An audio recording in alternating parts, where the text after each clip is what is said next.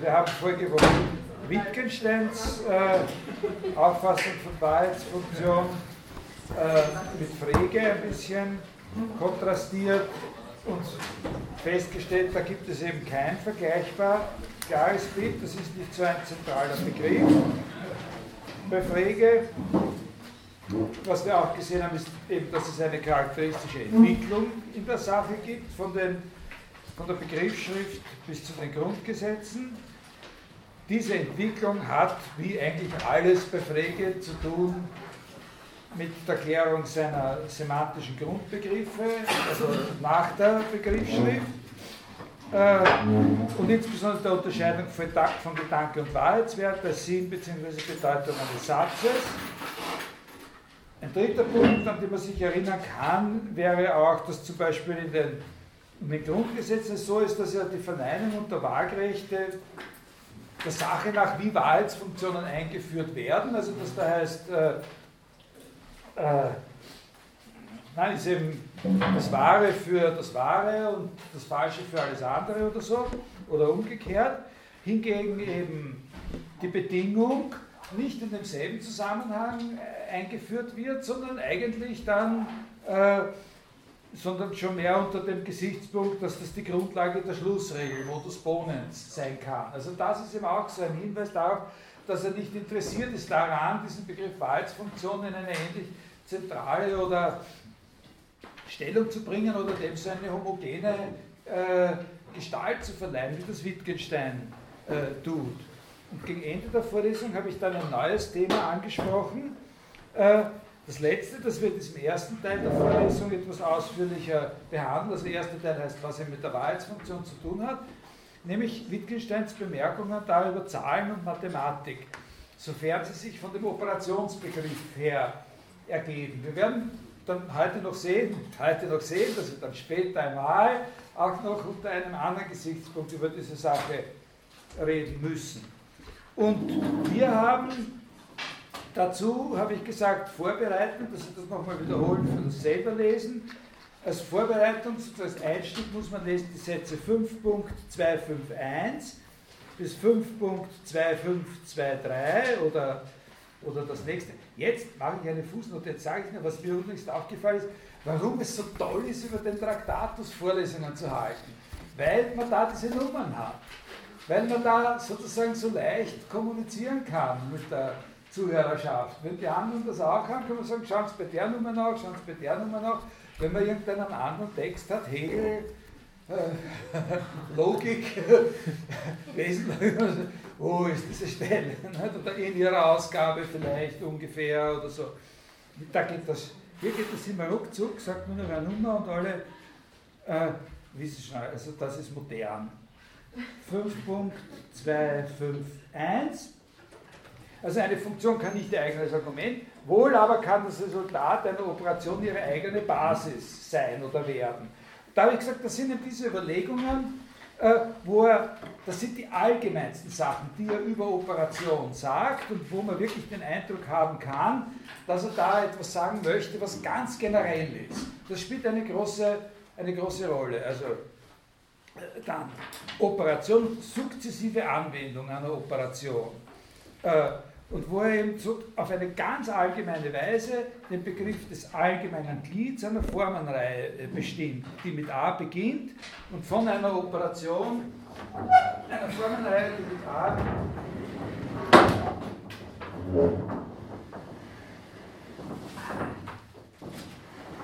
so. mit A beginnt und dann also eben durch die durch die fortgesetzte Anwendung von sowas äh, äh,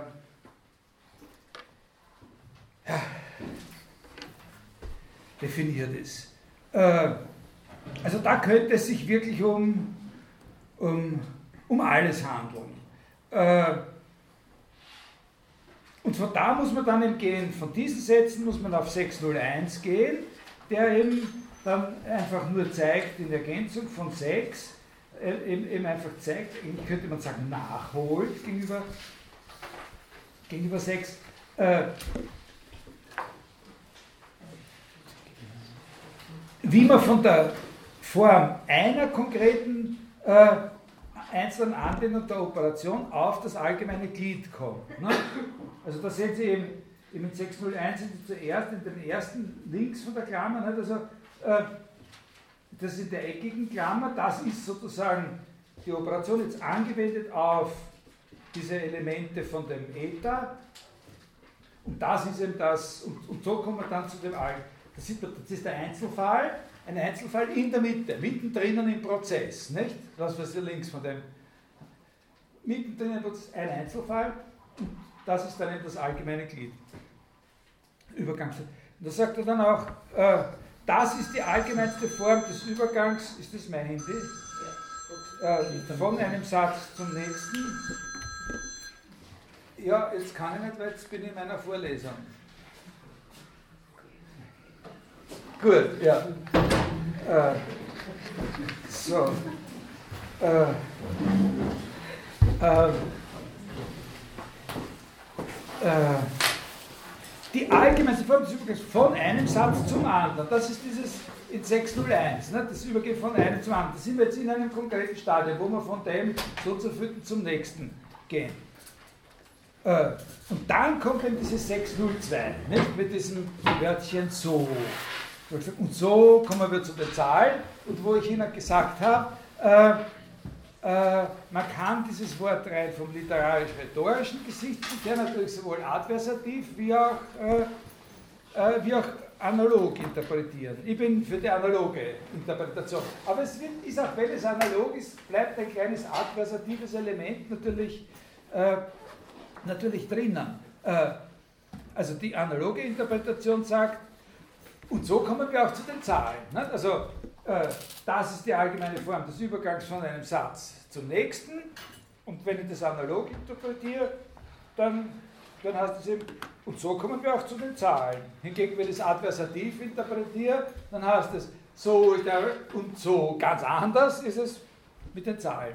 Aber es ist eben nicht ganz anders, wie man ja auch an der Sache sieht äh, weil, weil die Sache wieder genau das Gleiche reproduziert und sehr wichtig dafür, dass, und was ihm sehr für diese analoge Interpretation spricht, was dieser analogen Deutung äh, äh, Gewicht gibt, ist eben auch, sind eben auch diese Sätze, die ich am Anfang vorgelesen habe, die eben das Gemeinsame zwischen allen diesen Fällen, wo es um die sukzessive Anwendung einer Operation geht, herausgearbeitet haben. Also es besteht auf jeden Fall sozusagen eine Gemeinsamkeit. Beides sind Fälle von dem, was Sie in den Sätzen 5.251 und folgende äh, beschrieben haben.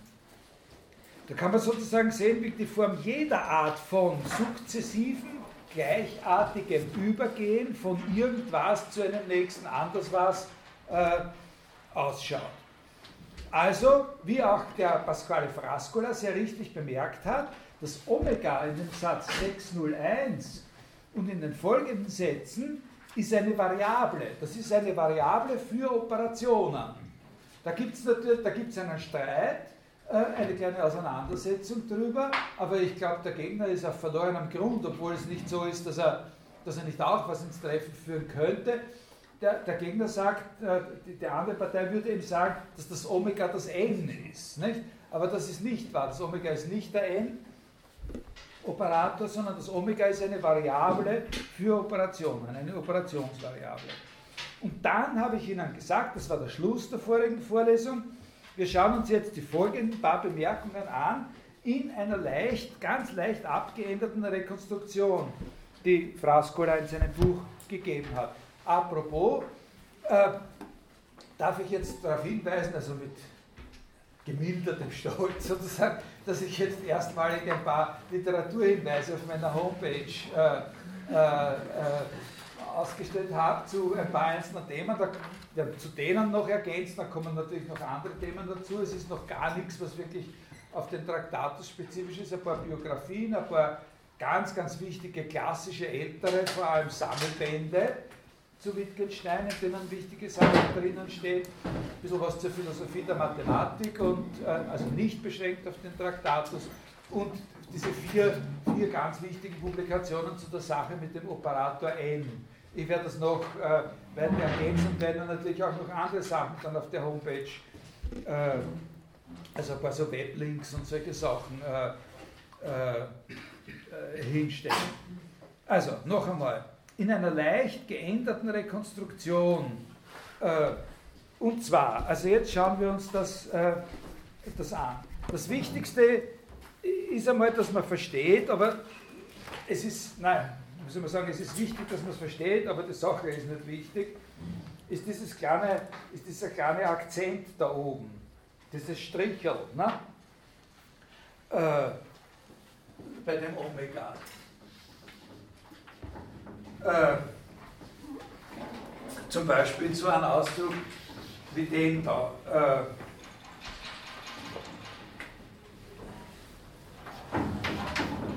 äh, also das ist da dann in 602 in der zweiten Zeile. Ne? Äh, also dieses Strichel heißt einfach nur, dass wir es uns, äh, dass wir es mit einem Resultat der Anwendung der Operation zu tun haben. Das kann aber auch die Nullanwendung sein. Also auch im Falle der Nullanwendung der Operation ist dieses Strichel immer dabei. Ja? Äh, also zum Beispiel gleich in der ersten Zeile äh, äh, statt äh, der Nullanwendung äh, auf x schreiben wir einfach x. Äh, das ist ein das ist auch ein, ein, ein, ein, ganz wichtiger Punkt, was das X dann eigentlich ist. Äh, da muss man sehr aufpassen. Also gut, sage ich dann nachher was äh, dazu hier. Äh, das, äh, äh, also das ist sozusagen die, die, Nullan, die Nullanwendung. Äh, so wie man sagt, wie man in Wien diesen Witz macht. Nicht? Also was haben sie alles gehabt? Nicht? Beim, beim Zoll im Wirtshaus, nicht? ein Krügel Bier, ein Gulasch, kein Ölspeis und so, der schreibt da 10 Schilling oder so. Nicht? Äh, so ist das die Null-Anwendung, kein Ölspeis. Äh, und, äh, äh,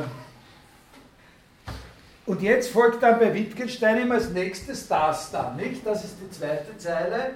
Äh, und das wäre zu verstehen als, da geht es da äh, darunter äh, Omega y plus 1 Strich äh, von x.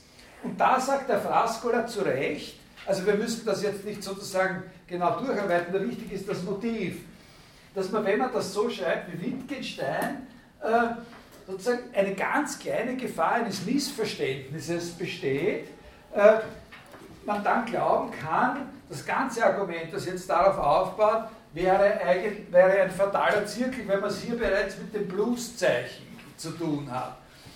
Man kann aber das Ganze auch, das ist natürlich nicht wahr, man braucht nur unterscheiden zwischen diesem Vor, zu einem, so einem vorläufigen Pluszeichen und dem wirklichen Pluszeichen oder sowas. Aber damit diese Gefahr gar nicht besteht, schlägt der Frascola vor, äh, äh dass eben äh, das Plus zu vermeiden und, und, und was ich irgendwas anderes hinzuschreiben, von mir aus ein Sterndal.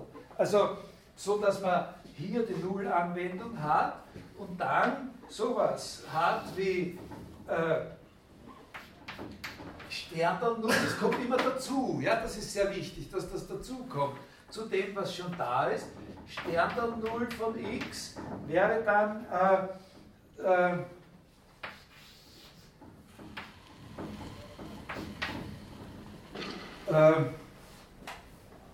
also eben äh, das und Sterndal 2 0 von und 2 Sterndal 0 Strich von x wäre dann eben sowas.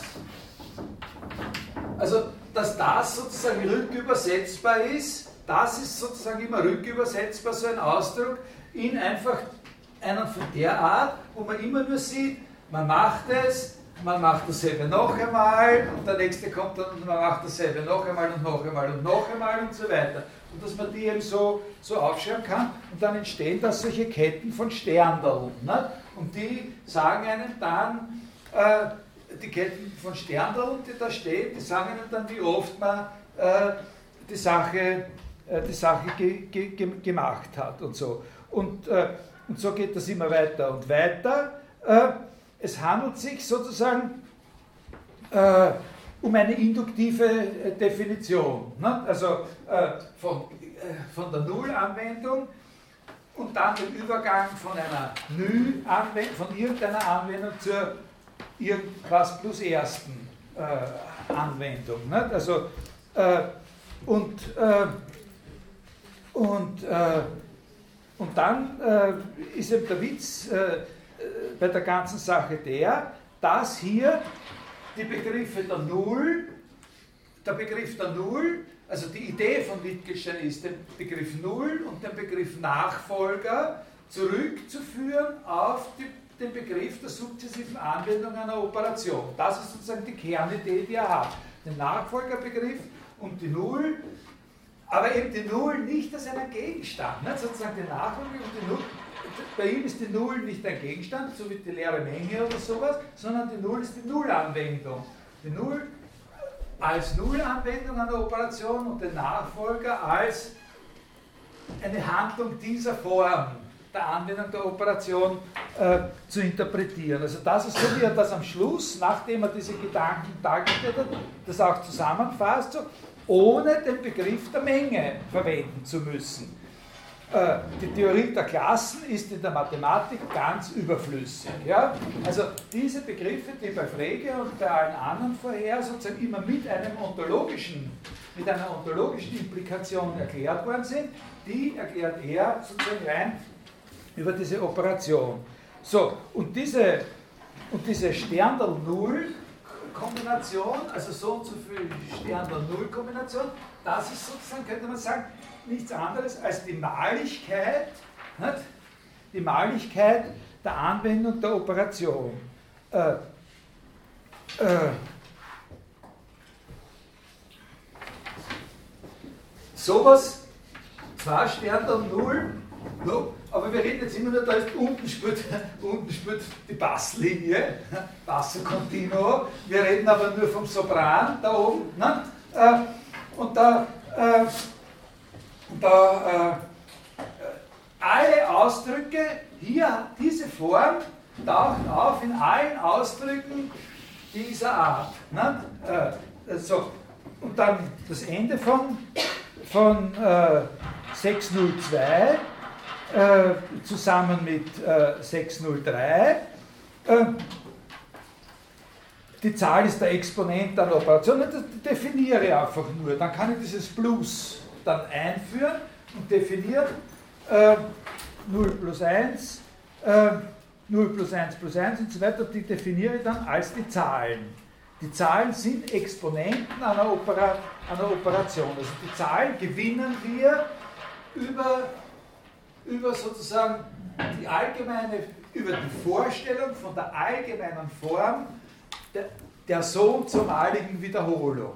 Ja, das ist es. Also das entspricht natürlich auch seiner späteren, äh, wie soll man sagen, das hat, das entspricht seiner später artikulierten Parole, immer wieder artikulierten Parole, die Zahlen kommen vom Zählen.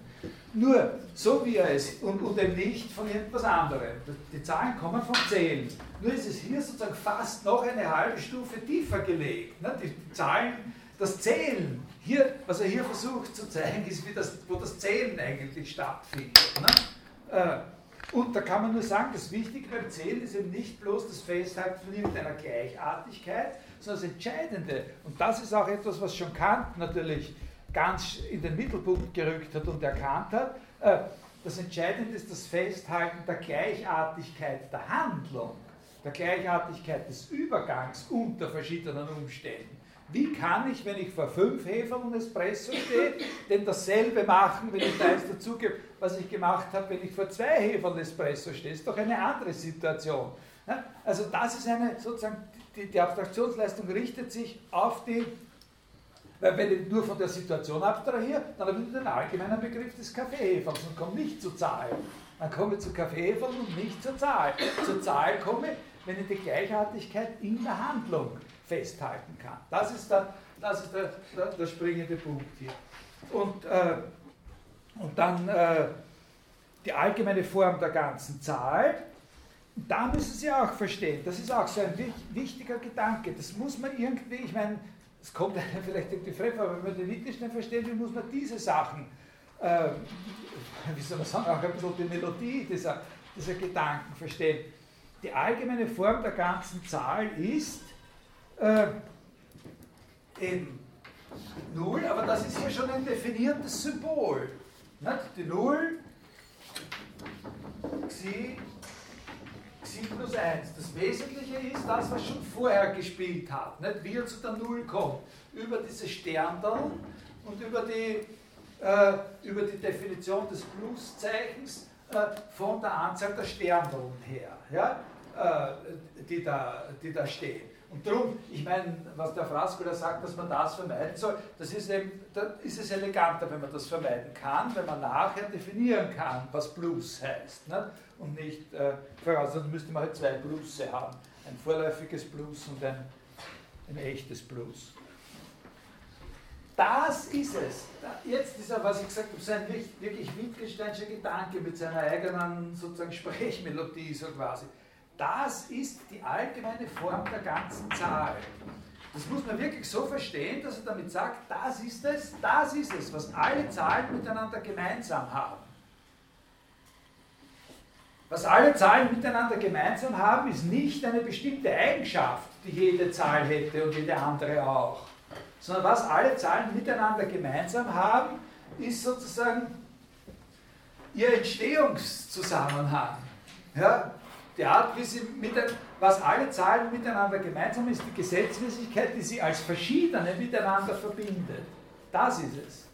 Was alle Zahlen miteinander gemeinsam haben, ist die Gesetzmäßigkeit, in der ihre Verschiedenheit besteht und nichts Substanzielles. Ja? Das ist sozusagen strukturelles Denken, äh, äh, das immer schon gegeben hat. Also solche Ideen hat, haben immer schon irgendwelche Leute gehabt, aber seit der Mitte des 19. Jahrhunderts sind das eben Denkweisen, die, aber natürlich sind das so, wie soll man sagen, antisubstantialistische Denkweisen, die dann schon bei Wittgenstein auch noch eine Rolle spielen. Das, ich meine, das tagt nichts bei, aber das ist ein Hintergrund für diese ganzen Gedanken mit der Familienähnlichkeit natürlich. Ne? Es sind die Übergänge, die, die, Sachen, die Übergänge von den verschiedenen Sachen sind das, was die verschiedenen Sachen miteinander gemeinsam haben.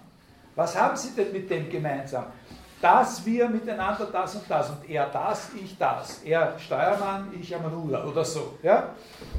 Äh, gut, man könnte jetzt noch ergänzen, äh, da gibt es ein paar ganz lustige kleine Beispiele, wie man sozusagen äh, von hier aus äh, Grund, äh, das, das, Grundkonzept sozusagen für, für den Umgang mit, äh, mit arithmetischen Formeln entwickeln kann.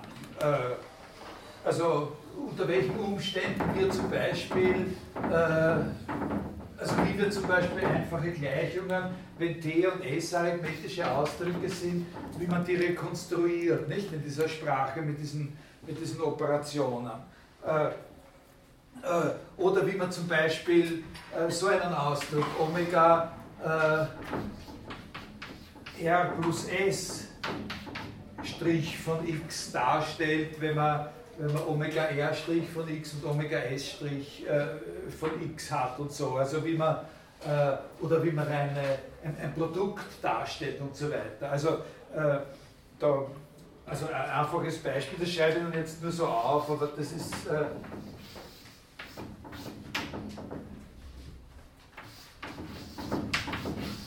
Können Sie, wenn Sie wollen, fotografieren oder abschreiben und, äh, und dann drüber meditieren, wenn Sie am Abend schlecht, schlecht einschlafen können. Zweimal drei. Also ich weiß nicht, wie weit man da wirklich kommt und wie man sozusagen die, die gegenseitigen Beziehungen von Summen und Produkten und so weiter äh, und, und so weiter darstellt. Das sind, äh, also das ist diese, äh, diese äh, diese Geschichte da, jetzt muss ich meinen mein, mein, mein Zettel in, in Ordnung bringen, wie er sich das vorstellt. Rückführung sozusagen äh, von Null und Nachfolger auf Äh, also der, der Schmäh, das was man interpretieren ist die Verschiebung von dem Strichel aus der Klammer. Nicht? Also, äh, und äh, und äh, also das habe ich mir auch nicht so genau überlegt, aber das ist sozusagen, schlagt ja vor, dass man das so anschreiben muss, das ist zu meditieren. Äh, Meditation ist nicht nur einfach Hingabe an das Nichts, sondern immer auch eine intellektuelle Aktivität.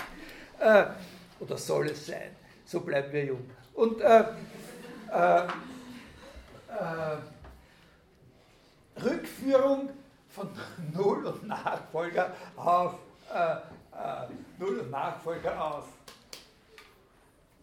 sukzessive Anwendung einer Operation und dann die Definition äh, äh, der Zahlen, äh, der natürlichen Zahlen.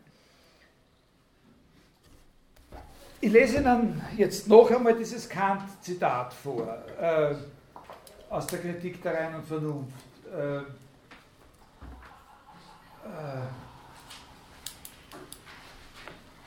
also ist die Zahl nichts anderes als die Einheit der Synthese des Mannigfaltigen einer gleichen Anschauung überhaupt.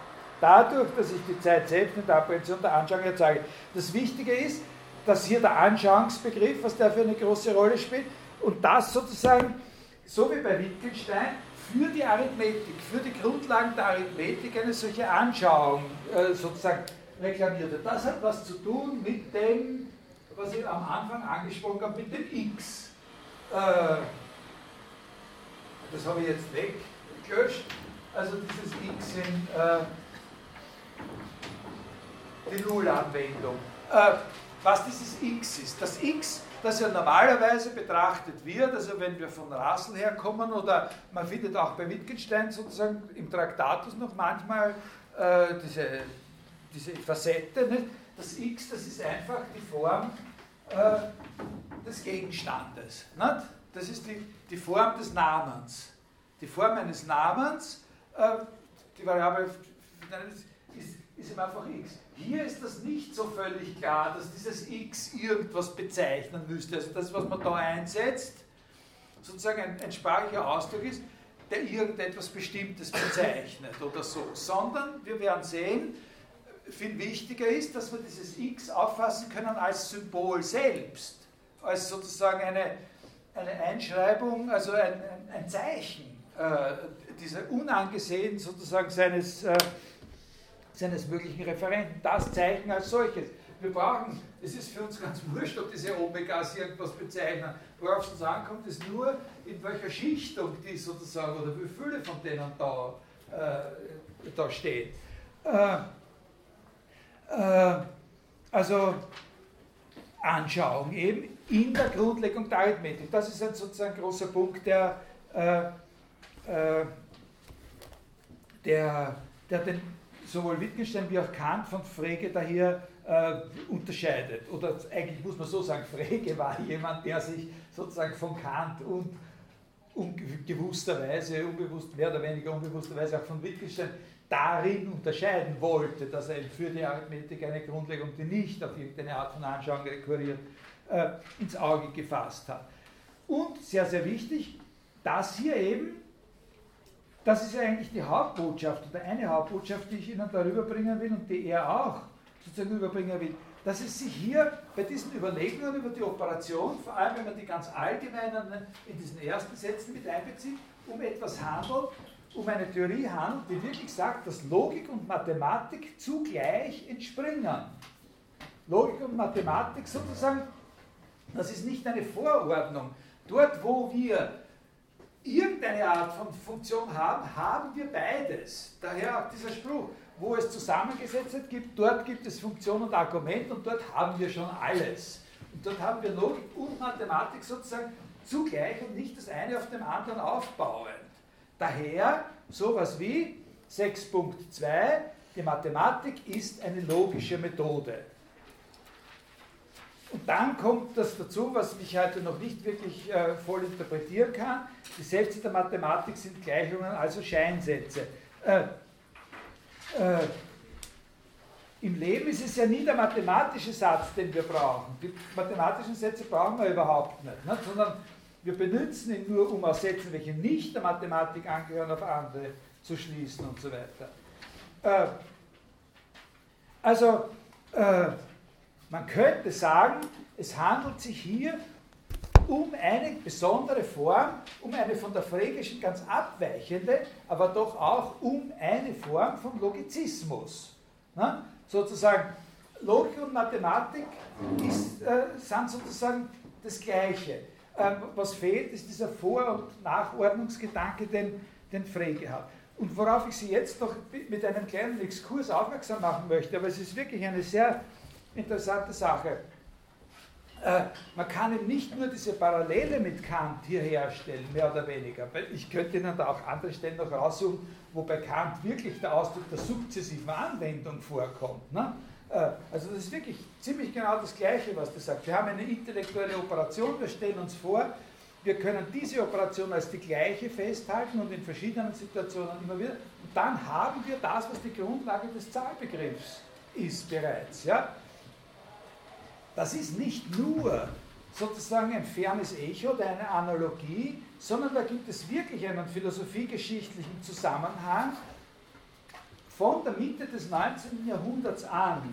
Also vorher hat es eine Zeit gegeben, wo Kant, äh, wie soll man sagen, also nicht so, nicht so wichtig war. Aber, aber von der Mitte des 19. Jahrhunderts an gibt es sozusagen Bestrebungen, aus einem kantianischen Geist heraus sozusagen so Grundlegungsprojekt, zu solchen Grundlegungsprojekten von Logik und Mathematik aus einem kantischen Spirit heraus. Frege war ja auch in einer gewissen Weise ein, ein, ein, ein Kantianer. Oder der hat sehr viel von Kant gehabt. Äh, der ist halt in manchen Punkten von ihm abgewichen, aber genau gewusst, wo er abweicht. Und, und, und Frege hat sich da gut ausgekannt. Der hat der, der war in einem Setting von solchen, von solchen Unternehmungen, die man alle zusammen sehen kann, als Revivals oder Wiedererweckungen sozusagen einer, einer Rückführung des Mathematischen auf das Logischen im, im Logische im Geiste Kant, lang bevor es den Neukantianismus gibt, den richtigen. Und zugleich aber kann man diese Bewegungen alle sehen als Konkurrenzunternehmungen zur Begriffsschrift von äh, von Frege. Und ein Autor, der da besonders toll ist und an dem man also das gut erkennen kann und wo man auch wirklich, obwohl der Wittgenstein den glaube ich nicht gelesen hat, aber sozusagen das spüren kann, die Affinität, das ist eben ein gewisser Robert Grassmann. Der, den hat der Frege gut gekannt und studiert.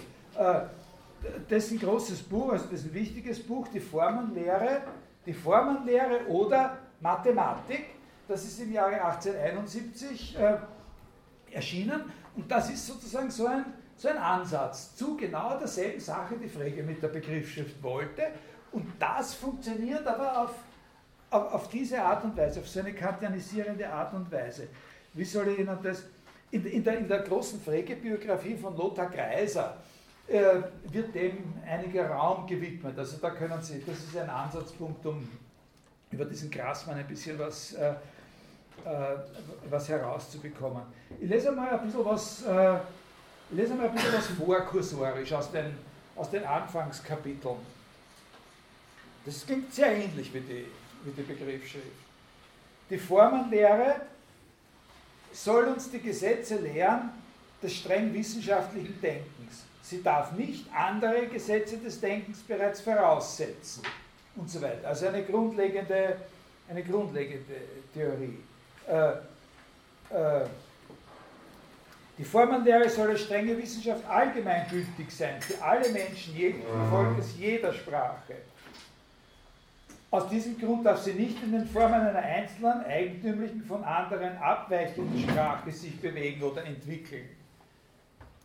Die Formenlehre soll endlich die Gesetze streng wissenschaftlicher Verknüpfung lehren, bei welcher Verwechslungen der Begriffe, bei welcher Trugschlüsse unmöglich sind. Das ist genau das frägische Programm ein paar Jahre, äh, bevor er die Begriffsschrift geschrieben hat. Die Größen, welche der Formenlehre verknüpft werden, dürfen daher nur einen und nicht mehrere Werte besitzen und ebenso die Verknüpfungen nur einen oder mehrere Werte. Also jetzt kommen wir schon natürlich schon in seine Terminologie, die sehr eigenartig ist zum Teil.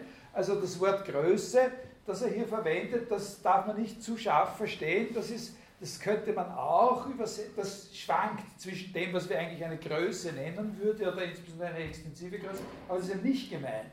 Das ist nicht extensive Größe gemeint, sondern das kommt schon nahe an das heran, was wir heute mit dem Wort Item äh, bezeichnen würden. Ja? Äh, oder die, ich sage immer die Sachen oder die Sachen, die da verknüpft werden. Ne? Äh, die Größen, die da jedes Wort in der Sprache dient aber zur Bezeichnung vieler Dinge und das gibt Anlass zu Trugschlüssen und so weiter. Daher brauchen wir sowas wie eine Begriffsschrift. Er sagt, er hat nicht das Wort Begriffsschrift, sondern er sagt eine allgemeine Formenlehre. Und diese allgemeine Formenlehre, die liegt auf einer Ebene, die allgemeiner ist als sowohl Arithmetik, Logik, Kombinatorik und Geometrie. Also die liegt eben auf einer Ebene, die Kant sozusagen Bekannt wäre das sozusagen die Ebene einer transzendent, sogenannten transzendentalen Begründung oder sowas, der äh, Logik, äh, Mathematik und so weiter und so weiter. Also das sagt er hier nicht, aber es ist ein kantianisierendes Programm, ohne kantische, sondern mit einer eigenen Terminologie. Also diese Formenlehre, in dieser Formen, also um Ihnen zum Beispiel, äh, ich, ich, lese Ihnen da was vor, das ist jetzt, jetzt auf einer Ebene, die jenseits von Logik und Arithmetik ist. Ja? Solche Sätze. Größenlehre heißt die Wissenschaft von der Knüpfung der Größen. Größe heißt alles, was Gegenstand des Denkens ist oder werden kann, sofern es nur einen und nicht mehrere Werte hat. Das ist natürlich ein großer Unterschied gegenüber, gegenüber Freges Anfang in der Begriffsschrift. Nicht? Aber so. Dann, gleich heißen zwei Größen, wenn man in jeder Knüpfung der Formenlehre die eine statt der anderen ohne Änderung des Wertes setzen kann. Ungleich heißen zwei Größen, wenn man in keiner Knüpfung der Formenlehre die eine statt der anderen. Das ist schon eine Entscheidung, nicht? Wenn er sagt, in keiner. Also, das ist ein Begriff. Aber man sieht schon, das ist kein, kein Kasperl, der kennt sich aus. Nicht? Sozusagen, der, der hat seinen Leibniz, hat diesen ganzen Hintergrund. Äh, äh, das ist eine ernstzunehmende Sache und nicht ein Amateur, äh, der da am Werk ist. Eine Größe kann nie einer anderen Größe gleich und zugleich ungleich sein, sondern muss der anderen Größe entweder gleich oder ungleich sein. Und, und dann kommt er auf so, äh, da hat er dann so eine Variable, da hat er sowas, das wäre sowas wie dieses Omega, dann hat er die Variable Knüpfung. Also sozusagen die Variable für jede beliebige Art von Verbindung von solchen Items. Die zeigt er mit einem kleinen Ringel an. Ne? Und dann kommt er eben zum Beispiel auf den Unterschied zwischen, äh, zwischen Logik und, also da, die vier besonderen, die allgemeine Formenlehre, dann gibt es vier besondere Zweige der Formenlehre. Äh, äh, und die werden sozusagen durch, die, durch elementare Knüpfungsgesetze sind die voneinander verschieden, diese, diese, diese, diese vier besonderen Zweige. Äh, also da unterscheidet der innere und äußere Knüpfung oder so, aber diese vier, vier Zweige sind eben äh, äh, Logik, äh, Arithmetik, Kombinatorik und, äh, und Geometrie. Und, und, und, da kann man eben einen Unterschied in diesen Verknüpfungsgesetzen sagen, äh, wenn die Verknüpfung von E und E immer auch E ist, ne? Oder wenn die Verknüpfung von E und E, da er so ein eigenes Zeichen, äh, was anderes ist, also ungleich E. Also, wenn wir einen Begriff sozusagen mit sich selber verbinden in der Logik, dann haben wir wieder denselben Begriff. Also dann affirmieren wir sozusagen den Begriff. Aber wenn das das Pluszeichen der Arithmetik ist, dann ist 1 plus 1 nicht 1. Nicht? Ja? Also er versucht, das ist ganz wichtig zu sehen, dass er sich da auf einem Niveau bewegt, das sozusagen jenseits auch der Überlegungen von Boole genau genommen liegt. Nicht? Weil bei Boole ist sozusagen die Arithmetik immer, immer sozusagen eine Referenz und der versucht sozusagen den Begriff der Verknüpfung äh, ganz variabel zu machen. Und äh, also was ich dann hat er zum Beispiel äh, solche Gesetze in der Kombinations- oder Bindelehre nennt er das, wo äh, äh, wo es eben einen Unterschied macht, ob wir schreiben können äh, E1, E2 ist gleich E2, E1, also so diese einfachen Gesetze der, der Gruppentheorie oder E1, E2 ist ungleich, E2, E1 und so weiter. Ja? Also da kommt er auf solche, äh, auf solche allgemeinen äh, Gesetze. Das letzte ist dann, äh, der letzte Teil der Formenlehre ist dann die Geometrie, das nennt er die Außenlehre. die Geometrie ist die Außenlehre in welche die Dinge der Außenwelt, teils als gleich, teils als ungleich aufgefasst, die gleichen gezählt, die ungleichen gefügt werden. Also fügen ist, glaube ich, multiplizieren oder so ähnlich, Produkte bilden und so. Äh, also das ist eine wirklich sehr, sehr, äh, sehr, sehr interessante äh, Sache. Was da angestrebt wird, ist eben wirklich sozusagen so eine Ebene, so eine Ebene, die jenseits von äh, äh, der Unterscheidungen von Arithmetik und sowas ähnliches hat man hier natürlich. Auf so eine ähnliche Ebene äh, geht auch äh, Wittgenstein in einer bestimmten, in einer bestimmten Weise. Äh, und Wittgenstein sagt ja tatsächlich auch einmal in dem Satz 6.233, schauen wir uns den an, äh, etwas, was, äh, was Frege in, der Weise nie gesagt hätte. 6.233. 3.3. Die Frage, ob man zur Lösung der mathematischen Probleme die Anschauung brauche, muss dahin beantwortet werden, dass eben die Sprache hier die nötige Anschauung liefert. Und was da gemeint ist, das darf man nicht als irgendwas Mystisches oder Geheimnisvolles verstehen.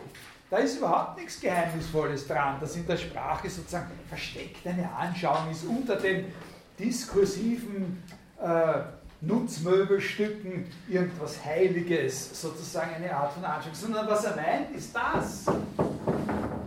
Was er meint, ist das, dass man das, die Gesetzlichkeit, um die es geht, sozusagen sich anschauen kann. Ja? wenn man den richtigen Symbolismus hat. Wenn man, einen, wenn man den Symbolismus, wenn man sich die Mühe macht, den Symbolismus zu optimieren, dass man dann sehen kann, was das ist, wovon man glaubt, dass es uns in der Sprache zwingt, von dem zu dem überzugehen. Und zwar genauso wie die Gesetzlichkeit der Zahlen untereinander dadurch festgelegt ist. Vom selben Typ ist die Art der Gesetzlichkeit, die er meint, wenn er sagt, wenn uns diese Elementarsätze gegeben sind, dann sind uns auch schon alle Sätze gegeben, die aus ihnen folgen.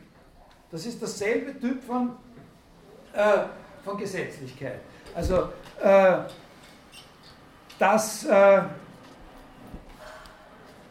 war es dann mehr oder weniger. Mit diesem kleinen Ausflug zur Grundlegung der Arithmetik äh, möchte ich also meinen ersten Teil da jetzt abschließen. Zu Wittgensteins Logikauffassung sozusagen das, äh, wie sagt man da, das, äh, äh in der Rockmusik sagt man Riff oder was, oder so die charakteristische Figur, die da äh, ist eben dieser Satz, äh, die Logik ist keine Lehre, sondern ein Spiegelbild der Welt. In der Logik wird nichts verbunden, in der Logik kommt man nie auf irgendwas drauf, sondern die Logik ist ein Spiegelbild der Welt.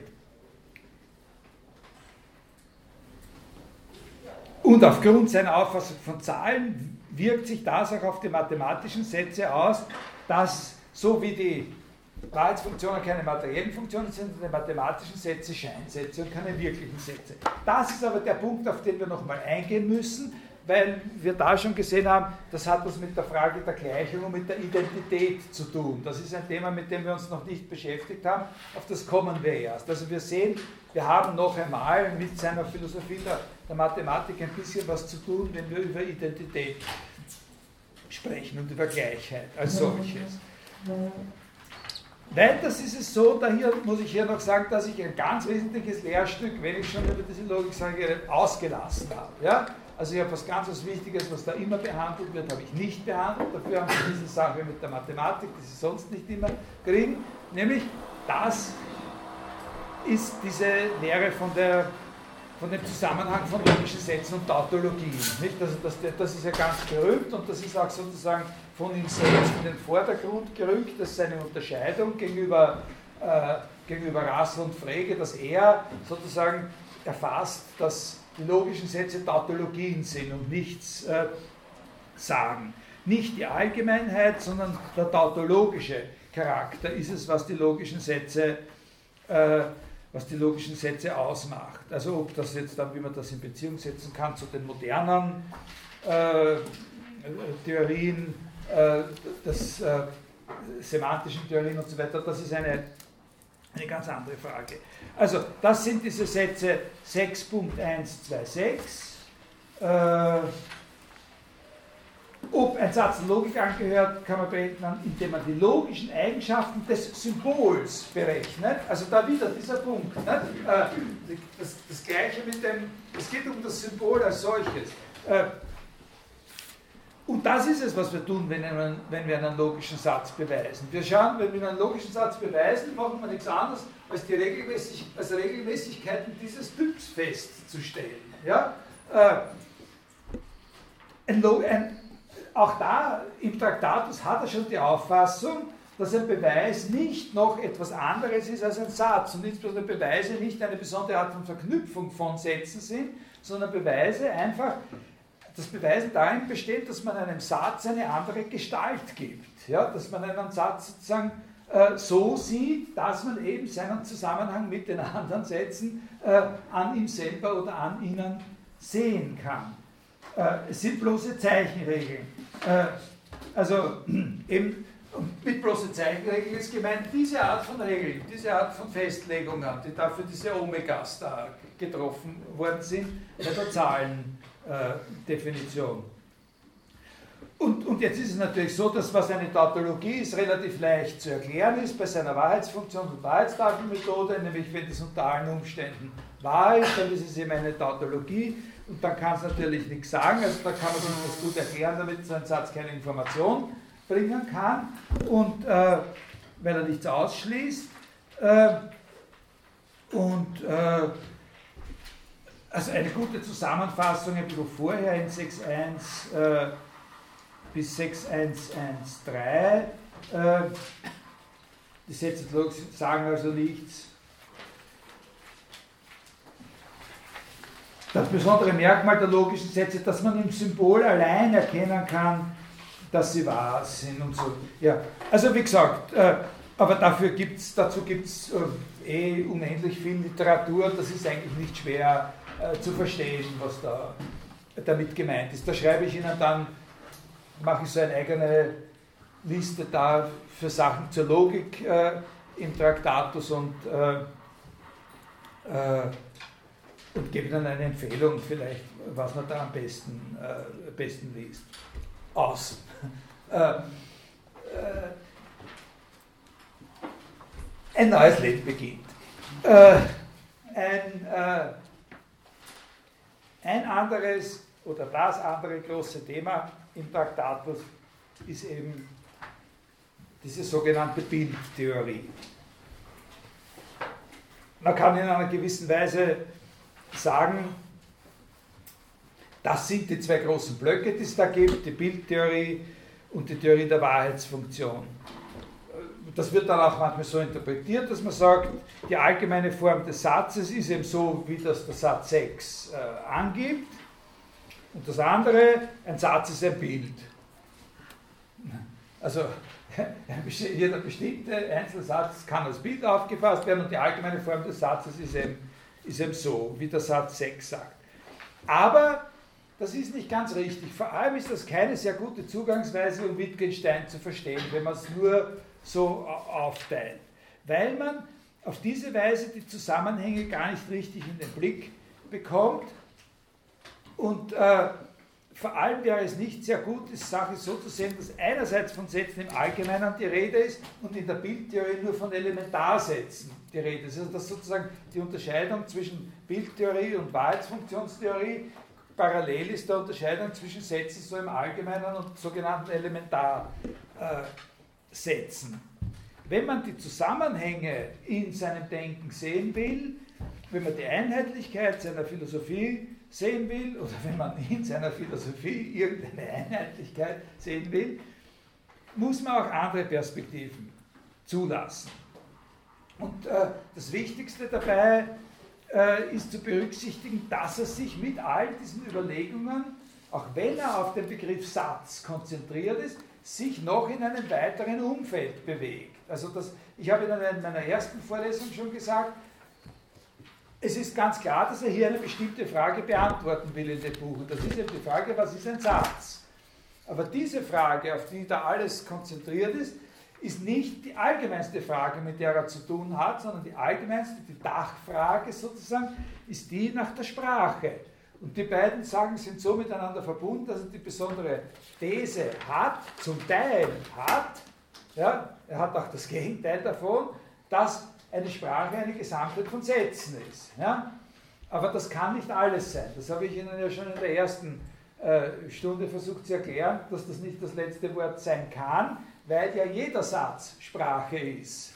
Ja? Und äh, allein das schon eine zusätzliche Perspektive aufreißt. Also, dass er sich in dem weiteren Rahmen einer Philosophie der Sprache bewegt, ist ganz entscheidend. Das muss man berücksichtigen. Man kann nicht nur, nur diese zwei Stücke hernehmen, Bildtheorie, Wahrheitsfunktion.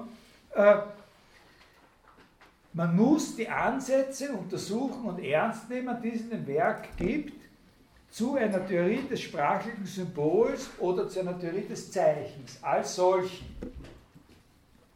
Und das sind und, und, und nur wenn man die ernst nimmt, kann man auch vernünftig den Zusammenhang sehen. Oder da kann man sich bewegen ein bisschen in dem Zusammenhang zwischen der Wahrheitsfunktionstheorie und der Bildtheorie. Also diese Begriffsfamilie von Symbol, Zeichen und so weiter, was er darüber sagt, ist etwas, was verbindend wirkt und vor allem noch ein anderer Begriff ist von kapitaler Bedeutung hier, der hängt auch damit zusammen und dem wenden wir uns jetzt zuerst zu, um den Übergang zu machen zur Bildtheorie und das ist der Begriff der Analyse. Äh, der Begriff der Analyse. Was ich Ihnen jetzt sage, sind zum Teil Dinge, äh, die Sie nachlesen können in einem Text, äh, den es von mir gibt, den können Sie auch im im Web finden auf meiner Homepage. Das war so ein Vortrag äh, vor einem allgemeinen, also nicht professionellen Publikum, wie Sie eins sind, äh, über, ich weiß jetzt nicht, wie der Vortrag geheißen hat, aber es war irgendwie so ein Wittgenstein-Zitat. Der Vortrag heißt, das muss da zu finden sein. Der Wert dieser Arbeit. Ja, so heißt der Vortrag. Der Vortrag hat geheißen, der Wert dieser Arbeit. Und in, in, in einem Teil ist der eben über diesen Begriff der Analyse ein bisschen. Und da sage ich jetzt ein paar Sachen, ein bisschen verändert oder so, und auch nur ein Teil von dem, was ich damals dort äh, erzählt habe. Also, eine kleine Vorbemerkung historischer Art, dass man natürlich wissen muss, dass der Ausdruck analytische Philosophie um 1920 noch nicht in der Art und Weise existiert, wie er heute existiert. Also da gibt es noch nicht so eine, eine Denk- oder Schultradition, die sich das auf die Fahnen geschrieben hätte. Das formiert sich schon langsam Anfang der 30er Jahre, Ende der 20er, Anfang der 30er Jahre. Aber natürlich haben sowohl Frege wie auch Rassel äh, der Sache nach auf etwas gezielt, ein, ein, ein, ein sozusagen Ziel gehabt in ihrer Philosophie, auf das dieser Ausdruck sehr gut passt. Analytische Philosophie. Nämlich, was sie verbindet, ist, neben vielen anderen, die Auffassung, dass Missverständnisse, die die Logik unserer Sprache betreffen, nicht nur sozusagen akzidentelle Unfälle sind, sondern auf systematische Weise Probleme oder Scheinprobleme auslösen können. Das ist natürlich auch schon ein kantischer Gedanke im Grund, aber dass sozusagen es, es Missverständnisse oder, oder Probleme oder Aporien gibt, die nicht Unfälle oder Fälle des, des Versagens der Maschine sozusagen sind, so wie Descartes zum Beispiel sagen würde, an sich ist die Maschine, wenn wir nicht irgendein Bot machen, funktioniert unser Verstand eh immer optimal. Aber das ist eben sozusagen in der Logik unserer Sprache äh, Strukturen gibt, die systematisch Probleme und Scheinprobleme auslösen können. Also dieser Typ von Missverständnis besteht dann nicht einfach darin, dass wir falsche Theorien über die Logik der Sprache hätten, sondern kommt aus der Sprache selbst, aus einer Inkongruenz von grammatischer und logischer Form der Sprache. Und daher nimmt die Beseitigung solcher Missverständnisse die Gestalt einer Analyse der Sprache an. Hinter der grammatischen Form eine logische Form aufdecken. Einfachste Beispiele aus dieser historischen Periode, die versteckte Komplexität von Allsätzen, ne? also im, im Syllogismus, der Allsatz, allerdings vom sind das, als eine elementare Form von Satz, während äh, Frege eben zeigt, dass das in Wirklichkeit mehrere Sätze sind, also sozusagen ein komplexer, also nicht mehr als ein Satz ist, in dem noch mehrere Sätze eine Rolle spielen. Wenn das und das, dann das und das. Also eigentlich eine Hypothese. Oder der Schein bei Russell, dass eine Beschreibung, der da bestimmte Artikel vorangestellt ist, selbstständig einen bestimmten einzelnen Gegenstand benennen könnte. Äh, also dieser Gedanke da der, über, die, über die singuläre Kennzeichnung. Allerdings gibt es oder gab es zwischen Frege und Rassel signifikant, auch signifikante Unterschiede in der Einstellung, sozusagen in der Politik der Sprachanalyse. Äh, bei Frege ist doch im Großen und Ganzen, nicht nur, aber im Großen und Ganzen schon so, dass, man in, dass, dass er wirklich wie ein Mathematiker und das heißt immer ein bisschen konstruktiv äh, denkt. Also in einer Situation, wo es eine irreduzible Zweideutigkeit gibt in der Sprache, äh, äh, ist es bei Frege so, dass er sich nicht verantwortet und zur Not auch eine zusätzliche Entität erfindet. Einfach, ne? Also er sagt dann, dann sagen wir halt, der Gegenstand, der mit sich ungleich ist. Nein, oder so. Äh, so äh, um die Eindeutigkeit wiederherzustellen. Oder in der Verdoppelung, eigentlich ist auch dieser Grundzug in seiner semantischen Theorie die Verdoppelung des Bedeutungsbegriffes sowas. Ne? Das ist auch sozusagen, wir kommen nicht durch mit einem Begriff der Bedeutung, äh, da verfangen wir uns äh, sozusagen in, äh, in Aporin. Also nehmen wir einfach einen zweiten dazu und legen auf den einen das eine und auf den anderen das andere und dann lassen wir die Burschen miteinander arbeiten, schon irgendwie, na, so. Äh, oder wenn er das Wahre und das Falsche als Gegenstände festsetzt, die von den wahren Sätzen oder falschen Sätzen benannt werden. Nicht? Das ist so. Also wenn wir was brauchen, dann, äh, damit wir Zweideutigkeiten vermeiden können, na dann erfinden wir uns das halt. Wenn es das bis jetzt nicht gegeben hat, dann, dann sagen wir halt, es gibt es. So. Äh, er hat eine Vorstellung von logischer Struktur und versucht durch Ergänzungen und Tilgungen in der Sprache sozusagen die Sprache dieser Struktur anzugleichen. Und das ergibt natürlich vor allem oder eigentlich nur dort überhaupt einen Sinn, wo es um die Sprache einer Wissenschaft geht. Ne? Also in der äh, und es ist auch bei Frege nie die Absicht gewesen, die gewöhnliche Sprache in dieser Weise sozusagen äh, vor einen Richter zu stellen oder, oder zu verbessern oder sowas.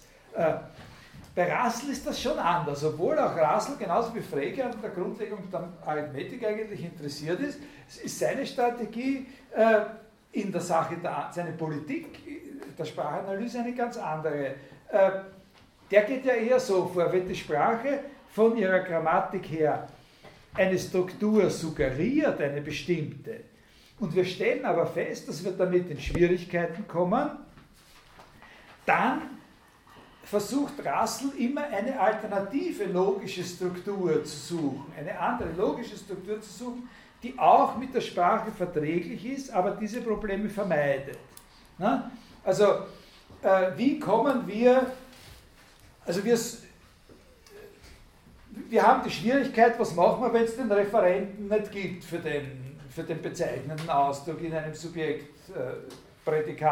Subjekt-Prädikat-Satz. Was ist dann? Nicht? Also vor allem, was soll man dann, äh, ist der Satz falsch, aber was soll man mit der Verneinung des falschen Satzes machen? Das sind große, äh, große Probleme. Was haben wir dann damit, dass der Satz entweder wahr oder falsch ist und was ist da die Entscheidungsgrundlage und so. Und da ist ja seine Strategie nicht die, dass er sagt, na, da finden wir uns was dazu oder da sagen wir, das war überhaupt nichts, so quasi, das sind gar keine, oder sowas, sind gar keine Sätze, sondern er sagt, nein, wir schauen, ob wir da nicht im Hintergrund eine andere logische Struktur finden in diesem Satz, als die, die wir dauernd drinnen vermuten.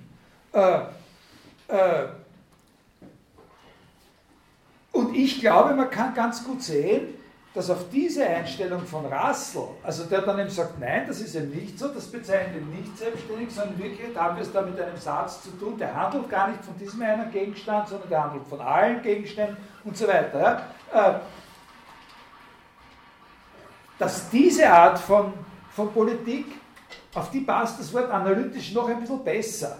Ne? Weil das sozusagen äh, in der Sprache selber sozusagen noch andere Strukturen findet oder lokalisiert und nicht so sozusagen, äh, das geht, das geht mehr, na, mehr analytisch und weniger konstruktiv äh, vor. Da wird eigentlich nicht was Neues dazu erfunden. Also wir haben so einen Satz wie, der Bruder von Richard Heinrich ist blond, die sprachliche Form suggeriert eine gewisse Logik, äh, der Bruder von Richard Heinrich referiert auf ein Individuum, aber was ist jetzt, wenn, ich keinen äh, äh, Bruder habe und er sagt ihm, nein,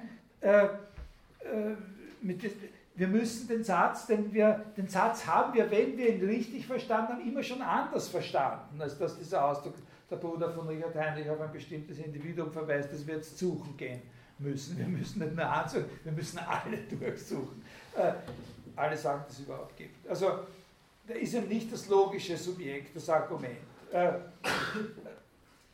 die Sprache kann uns bezüglich der logischen Formen Missverständnis nahelegen. Durch Analyse können wir es beseitigen und wenn wir den Satz bisher immer problemlos verstanden haben, dann deswegen, weil wir, auch wenn uns das nicht bewusst war, ihn immer so verstanden haben. Zum Beispiel die Konsequenzen, die wir aus ihm gezogen haben, in Wirklichkeit aus diesem tieferen Verständnis motiviert waren und nicht aus dem oberflächlichen heraus. Dieser Unterschied zwischen äh, dem Stil von Sprachanalyse bei Frege und Rassel ist für Wittgenstein, glaube ich, sehr, sehr wichtig. Äh, ich glaube, es ist wichtig, dass man hier an diesem Punkt sagt, das ist definitiv ein starker Einfluss von, von Bertrand Russell auf Wittgenstein. Äh, das steht da eben sehr nahe. Aber was beim frühen Wittgenstein äh, wirklich charakteristisch ist für seine Auffassung von Analyse, kann man nicht nur als Fortsetzung der, der Einstellung von Bertrand Russell sehen. In mindestens zwei Hinsichten äh, geht Wittgenstein darüber hinaus, da muss man da was anderes ins Spiel bringen, äh, andere Ideen. Der eine Punkt ist der allgemeine Punkt, dass für Wittgenstein Analyse nicht nur ein Charakteristikum einer Methode ist. Also Analyse ist nicht nur eine Methode oder ein Verfahren, nach dem er vorgeht. Also das wäre, wenn es ein Verfahren wäre, dann wäre es eben im Prinzip ein Verfahren der Disambiguierung. Ein Verfahren, wie man die logische Struktur der Sprache aufdeckt und in einer Wissenschaftssprache dann transparent halten kann. Das ist zwar in einer gewissen Weise auch Wittgensteins Einstellung, aber man muss Qualifikationen machen. Am ehesten stimmt mit dieser Charakterisierung noch das überein, was er sagt, wenn Sie sich erinnern, über, über, über solche Phänomene wie die Wahrscheinlichkeitssätze und die Glaubenssätze. Also was er zu den Wahrscheinlichkeitssätzen und Glaubenssätzen sagt, dazu passt am ersten, was ich Ihnen da über den Russell erzählt habe. Er sagt, der, der Form P, also x glaubt das P, schaut so aus, es gäbe es da einen x, der P glaubt. Ich erkläre euch aber, dass es überhaupt nicht so ist, sondern x gibt es gar nicht, sondern da handelt es sich nur um eine Abbildung von P selber auf P. Ja? Das ist ein wichtiger Punkt, den wir aber hier in dieser Vorlesung nicht besprechen können. In der Spätphilosophie Wittgensteins spielt das eine ganz, äh, ganz große Rolle, inwiefern sozusagen ein Glaubenszustand determiniert werden kann oder durch eine Strukturgleichheit zwischen dem, was geglaubt ist und diesem Zustand und diesem Zustand selbst und so. Aber äh, äh, oder bei den, bei den Wahrscheinlichkeitssätzen, dass er einfach sagt, ja, wir glauben, dass es das und das und das, aber in Wirklichkeit handelt sich da, wir glauben, es handelt sich da um irgendwelche Umstände außerhalb der Sprache. In Wirklichkeit ist das, was wir als nicht bekannte Umstände betrachten, äh, äh, sozusagen nur ein generalisierter Satz oder sowas. Nicht? Also das ist am ehesten noch äh, mit diesem Gedanken, wir decken eine andere Struktur auf, äh, zu verbinden. Aber auch in diesen Fällen führt die Analyse eigentlich nicht so sehr zu einer Art von Berichtigung, sondern eher zur Elimination. Das ist der Einsicht, dass diese Sätze eben keine eigenständige Form haben. Was aber wirklich Wittgenstein hier unterscheidet, ist, dass es sozusagen kein Ziel für die Analyse gibt. Der springende Punkt bei ihm ist, dass die Analyse nicht so sehr ein Verfahren ist, als dass die Analyse, das, was Wort, das Wort Analyse bezeichnet, also dieses Verhältnis zwischen sprachlicher Oberfläche und logischer Struktur, sozusagen ein Zustand der Sprache selbst ist. Die, Spra die Sprache als solche ist in einem Zustand der Spannung immer zwischen äh, analysierter und nicht analysierter Form eines Satzes. Es geht nicht darum, sozusagen ein Verfahren zu entwickeln, wie man von der nicht analysierten Form des Satzes zu der analysierten Form kommt. Das brauchen wir gar nicht. Ich lese Ihnen dann Zitate vor, in denen er das ausdrücklich sagt. Sondern das Wesentliche ist, dass die Sprache als solche sozusagen immer existiert in dieser Dualität von analysierter und nicht analysierter Form des Satzes. Diese Spannung ist sozusagen die Sprache selbst. Man kann das auch so formulieren, dass für Wittgenstein ganz, ganz wesentlich die Sprache Ausdruck ist. Äh, und auch ein Satz wesentlich Ausdruck ist. Äh, also jetzt äh, und indem er Ausdruck ist, ist in ihm immer die Spannung zwischen dem, also da hat man immer das Gefühl, da ist was, was er ausdrückt und dann ist die Art und Weise, wie er es ausdrückt. Das ist ganz wesentlich. Äh, das ist äh, sozusagen nicht eine Frage, dass man ein Verfahren entwickelt, wie man das los wird, sondern Philosophie oder seine, seine Philosophie ist wesentlich darauf konzentriert, dass wir das akzeptieren lernen oder verstehen lernen. Also, wie gesagt, über dieses Thema mit dem Ausdruck, da spreche ich ja dann noch ausführlich, da mache ich jetzt auch gar keine Vorgriffe, sondern ich versuche Ihnen diese Spannung einfach mit zwei oder drei Zitaten äh, aus dem Traktatus klarzumachen. Also auf der einen Seite haben wir die Sätze 5.5562, äh, 5.5562 und 5.5563 wissen wir aus logischen Gründen, dass es Elementarsätze geben muss, dann weiß es sowieso jeder, der die Sätze auch in ihrer unanalysierten Form versteht. Also jeder, der die Sätze versteht, versteht eh schon alles, was uns eine logische Analyse verständlich machen kann. Ja? Alle Sätze unserer Umgangssprache sind tatsächlich so, wie sie sind. Jetzt möchte man ergänzen, eh schon logisch vollkommen geordnet. Das Einfachste, das wir angeben wollen, ist nicht ein Gleichnis der Wahrheit, sondern eh schon die volle Wahrheit selbst. Ja? Also, äh, die Sätze der Umgangssprache sind so, wie sie sind, ohne dass man mit ihnen irgendwas tun muss. Sowieso schon logisch, vollkommen geordnet. Aber auf der anderen Seite haben wir eben den Satz 4.002, der sagt, die Umgangssprache ist ein Teil des menschlichen Organismus und nicht weniger kompliziert als dieser. Es ist Menschen unmöglich, die Sprachlogik aus ihr unmittelbar zu entnehmen. Die Sprache verkleidet den Gedanken, und zwar so, dass man nach der äußeren Form des Kleides nicht auf die Form des begleiteten Gedankens schließen kann, weil die äußere Form des Kleides nach ganz anderen Zwecken gebildet ist, als danach die Form des Körpers erkennen zu lassen. Das, diese Spannung, ja, also dass man einerseits sagen kann, die sind sowieso logisch vollkommen geordnet, aber auf der anderen Seite sagen muss, unmittelbar können wir die Sprachlogik aus ihnen nicht entnehmen. Ne? Aus den Sätzen der Umgangssprache. Und die Sprache verkleidet den Gedanken. Aber das heißt nicht, dass sozusagen, äh, äh, wie, wie, wie, soll man sagen, wenn man, wenn man ein Kleid anzieht, äh, mit, mit so einem, äh, mit einer Krinoline, so einem Reifenrock oder sowas, bitte, und, äh, und da sieht man die Beine der Dame äh, nicht mehr, dann heißt es nicht, dass sie keine hat. Ne? und, und, und und, und, und wenn es nicht falsch ist, wirft natürlich manchmal Probleme auf. Ich bin einmal bei so einer akademischen Feier mit so einem Talar, ich sage, na, furchtbar, nie wieder. Die hat sich bei der Stirn aufbrackt. äh, äh, aber im Prinzip, wenn man es ordentlich macht, kann man gehen damit.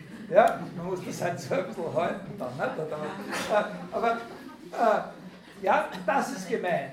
Also wenn das Kleid sozusagen die, die Haxen des Zähne, sie sind trotzdem da.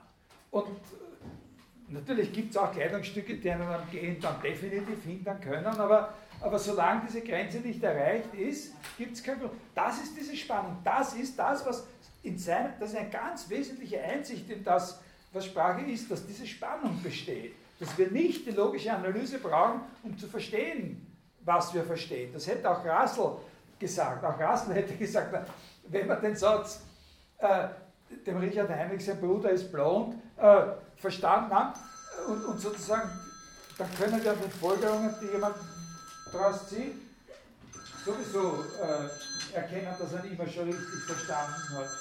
Äh, ja, ja, sorry, das geht jetzt nicht, weil ich in meiner Vorlesung bin. Ne? Servus, Herbert. Ciao. Äh, äh, äh, ja, verstehen Sie ungefähr. Sehr wichtiger Punkt. Also wir werden das dann noch einmal. Äh, darum ist die Sprache selbst sozusagen in genau dem Zustand immer. Ja, und zwar unaufhebbar. Ja, der sozusagen in diesem Spannungszustand, der das Gefälle sozusagen der Analyse ausmacht, vom Unanalysierten zum Analysierten. Es ist immer beides, äh, beides schon, äh, schon da. Was die logische äh, Analyse der Sprache provoziert, ist nicht ein Mangel der Sprache, sondern ihr Wesen bei, bei, bei Wittgenstein. Darauf gehe ich eben dann direkt ein, wenn ich über die Begriffe Ausdruck und Symbol spreche. Äh, und da gibt es dann sehr, sehr viel, das sind die für mich eigentlich interessantesten Punkte der, des Vergleichs und auch der Abweichung äh, in Bezug auf Frege in dieser, in dieser Frage. Äh, also was ist eigentlich der Status von Philosophie der Sprache in diesen beiden Konzeptionen? Und meine Auffassung ist ja die, dass, dass Wittgenstein da wirklich sozusagen einen großen Denkfortschritt, einen Schritt weiter gemacht hat in der Erklärung dessen, was er da tiefer gedacht hat, in, in, in, der Frage, was ist das Verhältnis von Logik und Sprache. Das andere, womit äh, Wittgenstein ein bisschen über, über, über Frege und Rassel in dieser Sache der Analyse hinausgeht, das ist eine viel spezifischere Angelegenheit. Äh, das ist auch etwas, was bei beiden schon da ist, was aber bei ihm einen ganz neuen Stellenwert bekommt. Und das ist der Gedanke, ganz allgemein ausgedrückt, dass der Leitfaden zur Klärung der logischen Form eines Satzes immer die Beschreibung oder die Situation eben ist, in der wir die Wahrheit oder Falschheit des Satzes feststellen. Also sozusagen ein quasi verifikationistisches Grundmotiv äh, oder feststellen würden. Der Leitfaden zur Klärung der logischen Form ist die Spezifikation der Situation, in der wir Wahrheit oder Falschheit des Satzes feststellen oder feststellen würden. Und zwar wirklich die Wahrheit dieses Satzes im Unterschied zu allen anderen Sätzen.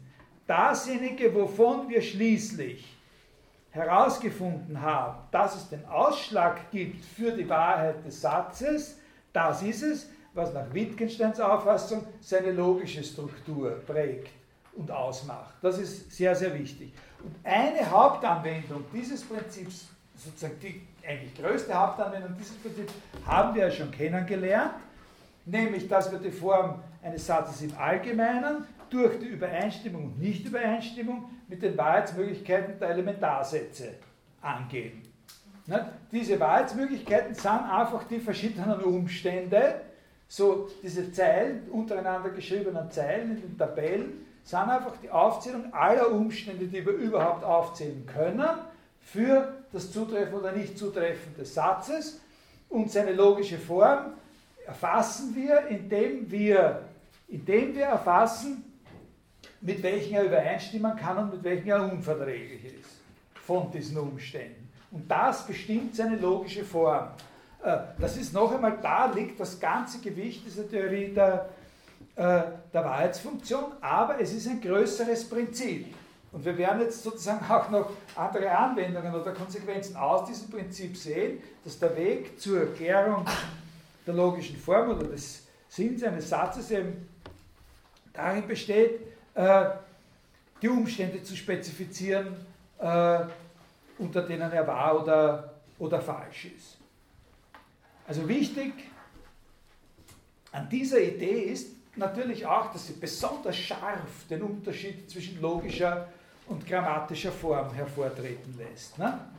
Weil wenn, das ist eben ganz besonders scharf, sozusagen viel radikaler als, äh, als das sozusagen äh, und viel grundsätzlicher als das bei, bei, bei Russell gedacht ist. Wenn für die logische Form nur die Wahrheitsbedingungen relevant sind, dann ist sofort einsichtig, dass umgekehrt die grammatische Form und überhaupt die Sprache, in der der Satz zunächst vorgelegt wurde, überhaupt keine Rolle spielt. Ja? Null. Das deckt sich mit unseren gewöhnlichen Intuitionen natürlich auch, dass es ja letztlich ganz egal ist, ob ich die Sache auf Deutsch sage oder auf Englisch oder auf Steirisch. Wenn es wahr ist, dann ist es eben auch auf Steirisch wahr. So, das ist. Äh, aber es ist dieser Satz, dessen Wahrheitsbedingungen. Das Einzige, worauf es ankommt, ist, dass es dieser Satz ist, den ich geäußert habe, dessen Wahrheitsbedingungen ich schließlich angebe, wenn ich sie gefunden habe.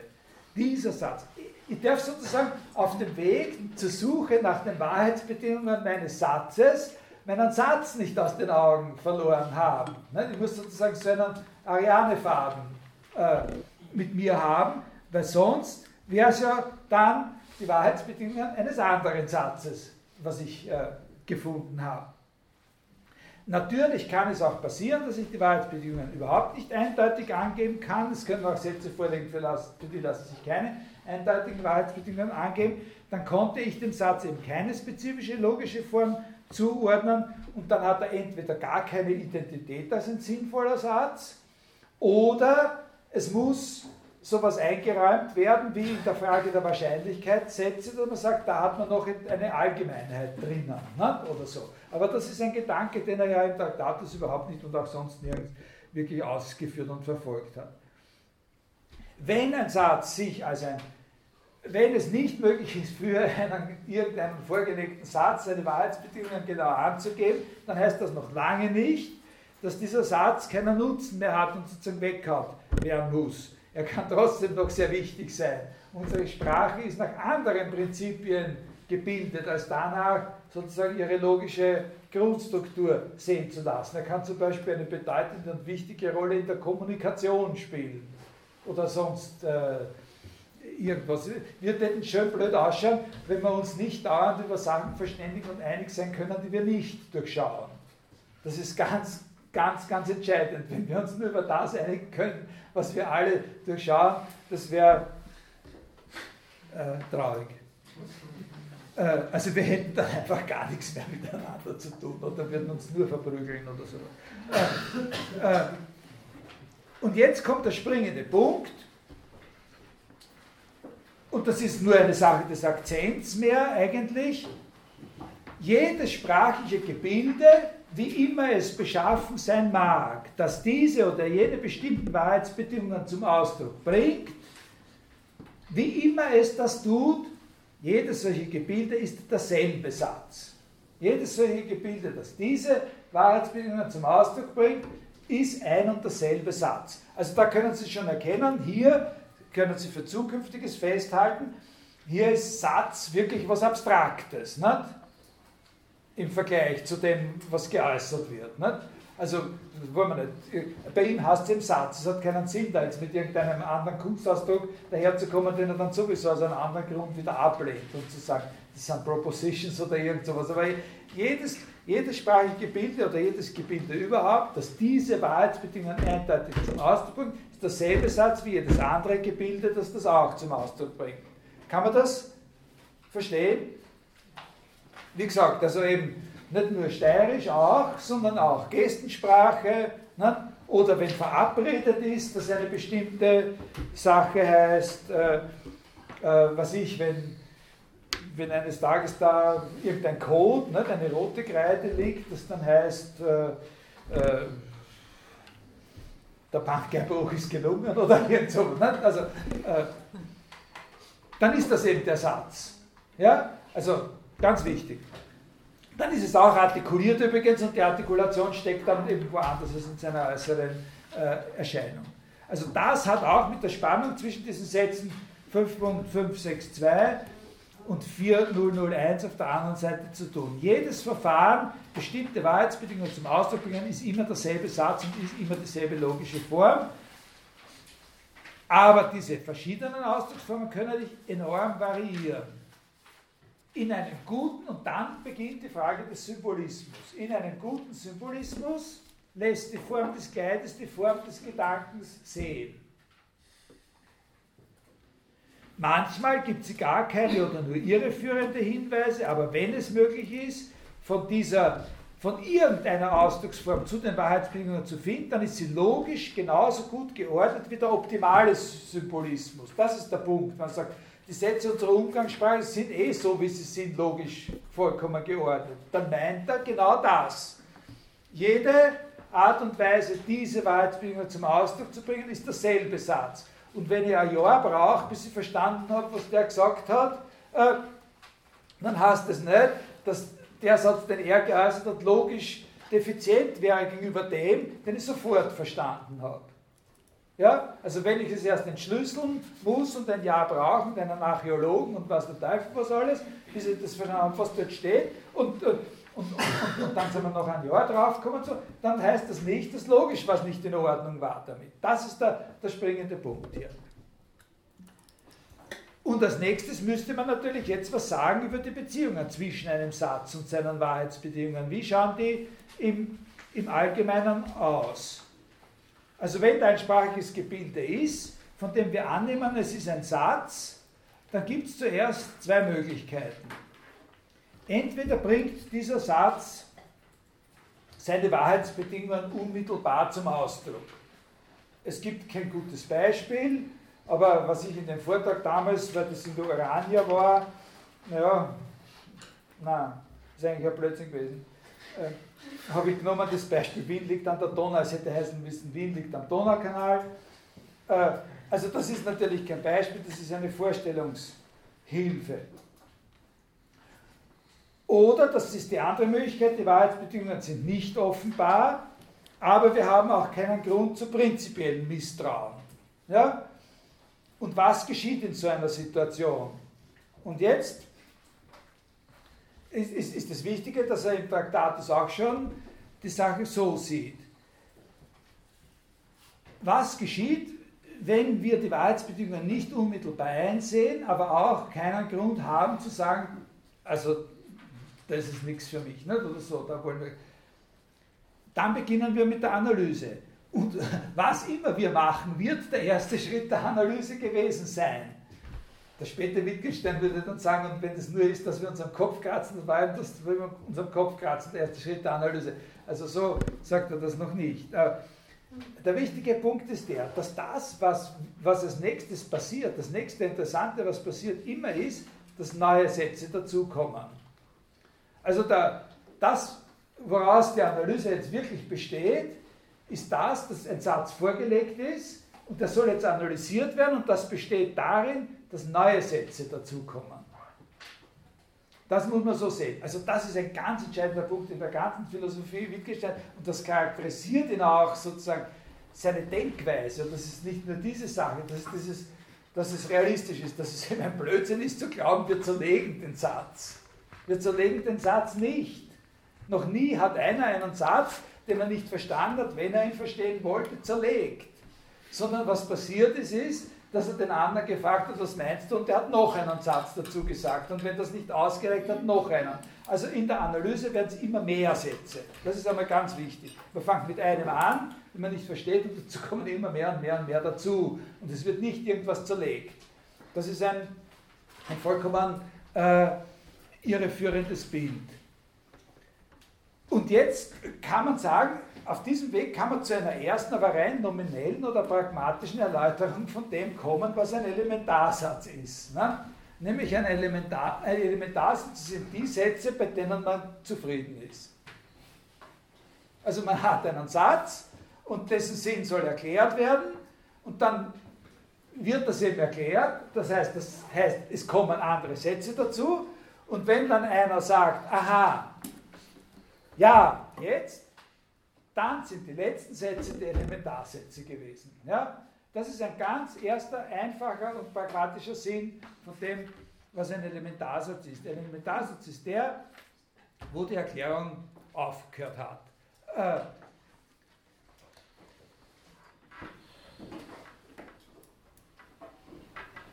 der Sinn des ersten Satzes hängt auf diese und jene Weise vom Sinn jener anderen Sätze ab, die da als Erklärungssätze gegeben worden sind. Und letztlich hängt er eben von dem Sinn dieser sogenannten Elementarsätze ab. Da kann man darauf wieder das anwenden, was wir über die Wahrheitsfunktion im Speziellen gesagt haben, äh, dass man die Zwischenstufen weglassen kann. Ne? Äh, die Funktion einer Wahrheitsfunktion kann immer als eine Wahrheitsfunktion von den Bedingungen der ursprünglichen Wahrheitsfunktion verstanden werden oder die Operation kann verschwinden. Ne? Letztlich ist das, was die logische Struktur sozusagen klar macht, äh, nur die Beziehung des ursprünglichen Satzes auf diese Elementarsätze, die es eben dann waren, die zur Befriedigung des, äh, äh, des Informationsbedürfnisses äh, geführt haben. Jetzt ist mir die Zeit, äh, äh, die, die, die, Zeit ausgegangen. also was, was soll ich jetzt sagen? zwei Punkte noch in Ankündigung. Man kann sagen, die Elementarsätze sind dann die, bei denen die Erklärung aufgehört hat. Da weiß man natürlich noch nicht viel. Das ist wie gesagt nur eine nominelle, äh, nominelle Erklärung. Eine leichte Facette an diesem Gedanken ist, dass man sagt, die Elementarsätze sind solche, die ihren Sinn von selber offenkundig machen. Das ist aber nicht das Gleiche weil nicht gesagt ist, ob nicht so ein Elementarsatz, wenn wir in einem bestimmten Analyseverfahren letztlich auf ihn gestoßen sind, ob der nicht, wenn man ihn in einem anderen Kontext nimmt, äh, sozusagen selber wieder bedürftig wäre, äh, erklärt zu werden. Also, also etwas, ein B, das eine Sache A erklärt, das heißt ja noch lange nicht, dass dieses B sozusagen selber auf jeden Fall immer keiner weiteren Erklärung bedürfte. Also das ist so mal ein Punkt, der muss extra geklärt werden. Und der andere große Punkt, über den wir uns dann noch ein bisschen unterhalten werden, ist der, na, zwei große Punkte noch, ne? sozusagen die ganz starke These von Wittgenstein, dass er nämlich sagt, alle Beziehungen die zwischen irgendwelchen Sätzen und irgendwelchen solchen Elementarsätzen bestehen, und das ist jetzt was Neues, ja, was ich Ihnen sage, obwohl es an was Altes appelliert, sind von der Art der wahrheitsfunktionalen Beziehung. Ja, das ist sozusagen der wichtige Punkt. Und der andere, der letzte wichtige Punkt, der eben dann sozusagen wirklich eine andere Perspektive ist und nicht mehr nur pragmatisch, das ist der, dass es nicht nur diese Erklärung von Elementarsatz das Ende der Analyse gibt, sondern auch eine strukturelle Erklärung von Elementarsatz, was ein Elementarsatz ist, nämlich das, wo sozusagen die, über den Elementarsatz selber was gesagt ist, nämlich dass ein Elementarsatz ein Satz ist, der nur aus einfachen Zeichen besteht. Das ist ein, äh, das ist dann das Sprungbrett zu dieser, äh, zu dieser Bildtheorie. Aber diesen Zusammenhang zwischen letzter in der Analyse, diese drei Elemente, der letzte in der Analyse, der, der vielleicht oder zumindest in diesem Zusammenhang von keinem anderen mehr abhängt in seinem Sinn, weil da wird nicht mehr nachgefragt. Und, und das dritte Element, das ist ein Elementarsatz, ist ein sprachlicher Ausdruck, der nur aus einfachen Zeichen besteht. Da ist dann die Frage, ist das jetzt eine hinreichende Bedingung auch und so weiter. Äh, äh, äh, das diskutieren wir nächstes Mal. Das ist sozusagen das Sprungbrett zu dieser Bildtheorie. Also ich versuche Ihnen, Ihnen, Ihnen sozusagen über diese Schiene des Analysebegriffs und des Ausdrucksbegriffs und seiner Reflexion über die Sprache sozusagen den Zusammenhang zwischen der Wahrheitsfunktionstheorie und dieser Bildtheorie ein bisschen, äh, ein bisschen klar zu machen und vor Augen zu stellen.